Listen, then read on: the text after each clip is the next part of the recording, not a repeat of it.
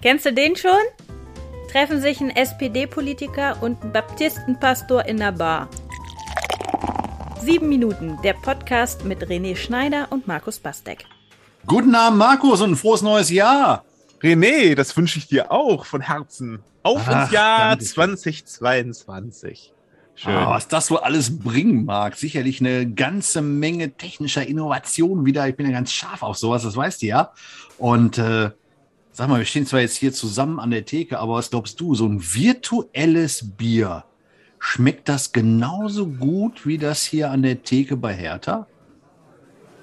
Ein virtuelles Bier. Das ist das aus Einsen und Nullen, was äh, keine Nebeneffekte wie äh, einen unsicheren Gang und solche und ein lallendes Gespräch äh, mit sich bringt. Meinst du sowas?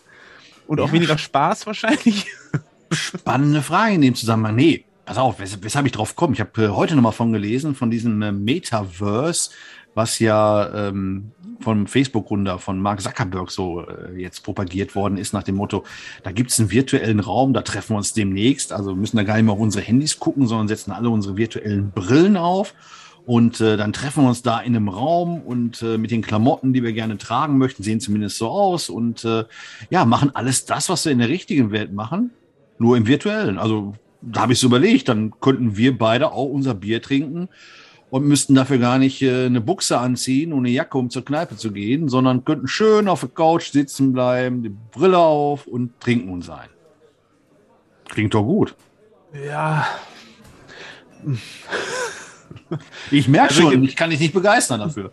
Äh, ja, ja ich weiß, ich habe von Metaverse auch schon gehört. Ich weiß ja nicht so richtig genau, was es ist, aber es scheint ja das nächste große Ding zu sein, was äh, nach Social Media kommen soll oder so, was sie sich da ausdenken. Und äh, das ist sicherlich, also ich finde Virtual Reality und auch diese VR-Brillen und sowas, das finde ich total spannend. Ja, das ist, ähm, hm. äh, ist irgendwie schon ziemlich begeisternd, was da möglich ist, auch mit 360-Grad-Kameras und was man da so alles machen kann. Das finde ich schon ähm, ziemlich cool. Ich äh, habe so ein, so, so, so ein bisschen Berührungsschwierigkeiten mit diesem Thema, weil es irgendwie, ähm, ich habe eher das Bedürfnis, dass ich endlich mal wieder ein bisschen echte Welt also, dass ich mhm. mehr echte Welt in mein Leben reinbringe und mehr echte Luft, die ich atmen kann und echte Dinge, die ich sehen kann und eben nicht immer nur durchs Display und eben nicht immer nur durch Kameras, sondern in echt und so. Ne? Also das, dabei muss es nichts Großartiges sein, sondern einfach ein kleiner Spaziergang draußen über die Felder. Das reicht mir ja schon, mhm. um irgendwie wieder einen Kontakt zu der Realität zu bekommen. Und das wünsche ich mir viel mehr. Und ich wünsche mir viel weniger ähm, äh, Technik eigentlich, wenn ich ehrlich bin. Und das, wir sind ja jetzt hier im frohen neuen Jahr, wo die ganzen Vorsätze wieder gemacht werden und die Bildschirmzeit reduzieren, gehört bei vielen Leuten bestimmt damit dazu. Und ich, äh, ich frage mich, ob ich das überhaupt will, ob ich so einen virtuellen Raum will. Bestimmt für manche Situationen wie Meetings auf, auf der Arbeit oder, ähm, oder auch für einen kreativen Austausch, wenn man irgendwas machen möchte zusammen und einfach weit voneinander weg ist oder so. Das ist sicherlich hilfreich. Aber ich glaube, was angestrebt ist, ist ja eigentlich, dass die Leute ihre ganzen, ihre ganze Freizeit in dem Ding verbringen. Ne? Und da bin ich eher ein Freund davon, in der Freizeit rauszugehen, in die echte Welt. Gut, die Gefahr besteht natürlich immer, ne? dass die Menschen das übertreiben, ähnlich wie mit der Zeit auf Social Media.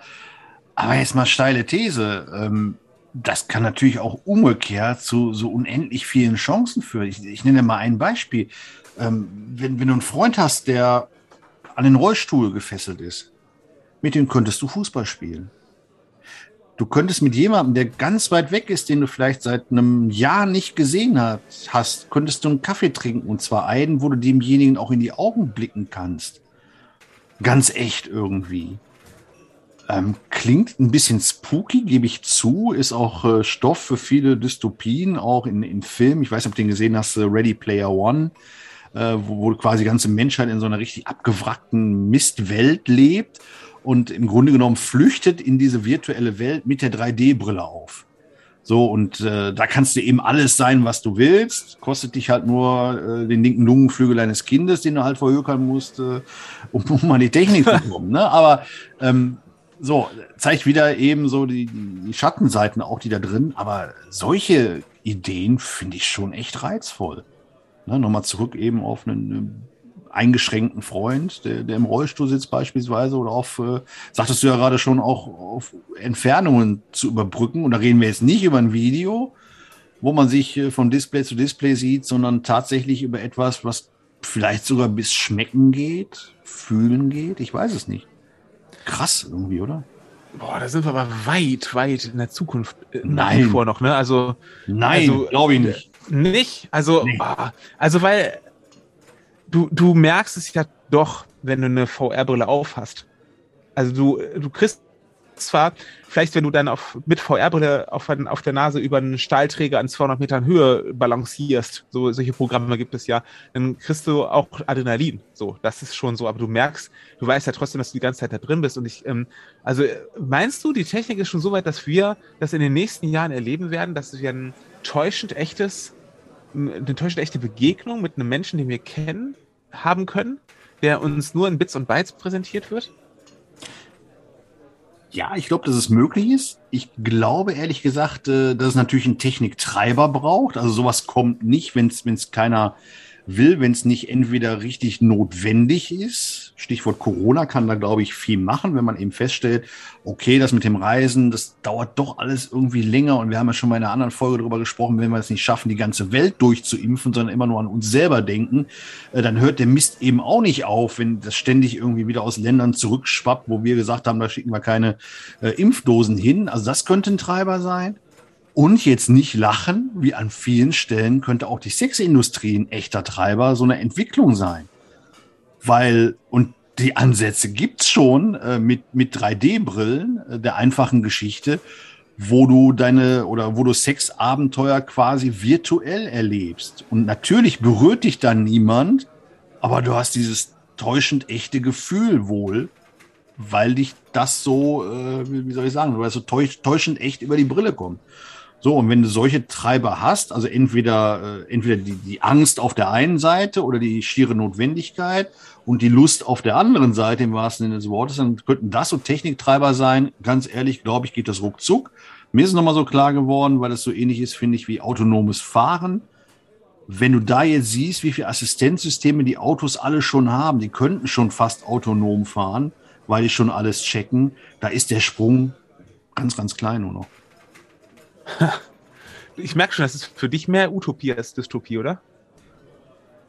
Ja, es kann, kann natürlich schnell umkippen. Ich habe beim Metaverse nochmal nachgeguckt, ob das wirklich dann so eine Idee ist, dass bei Facebook alles angedockt ist. Ähm, ist es von der Idee her wohl nicht. Also, dass nicht ein großes Unternehmen das alles auf sich zieht und äh, sich dafür auch bezahlen lässt, sondern das soll ähm, quasi dezentral laufen, peer-to-peer, -peer, ähnlich wie bei, bei WhatsApp oder bei diesen Messenger-Diensten, eben nicht über einen Intermediär oder irgendjemand Drittes, sondern wir beide könnten das für uns hier aufsetzen, machen so einen virtuellen Raum Ne, der sieht dann vielleicht, nicht der Hertha sah, nicht ganz so abgewackt aus wie hier, ne, aber äh, können uns das richtig schön machen, äh, die Musik spielt und, und, und und äh, brauchen dafür keinen Mark Zuckerberg oder einen Jeff Bezos, wir können das ganz alleine machen. Wenn das funktionieren täte, ich würde so ein Bier mit dir auf jeden Fall mal probieren.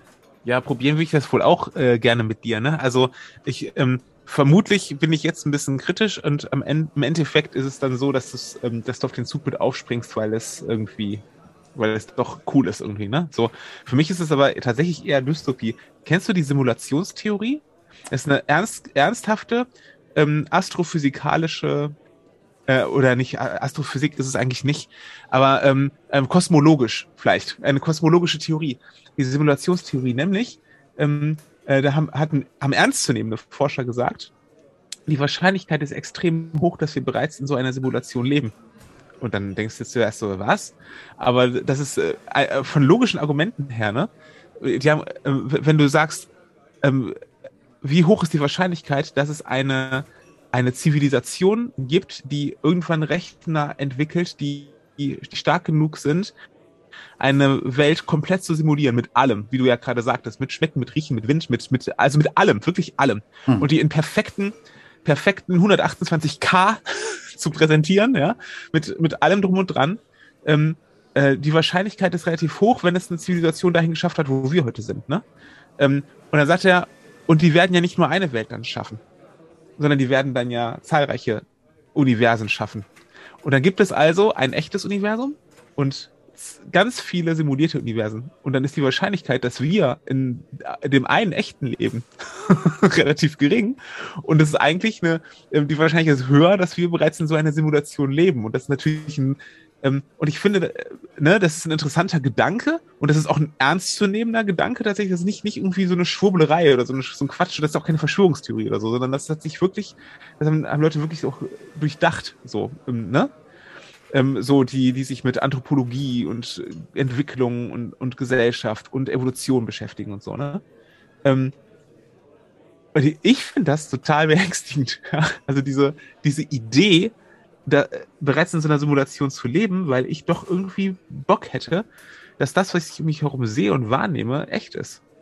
Also klar ist es es ist immer, geht immer durch meinen Wahrnehmungsfilter, dessen bin ich mir auch bewusst. Aber, aber dass ich trotzdem mit, mit etwas Echtem in Verbindung stehe, so, ne?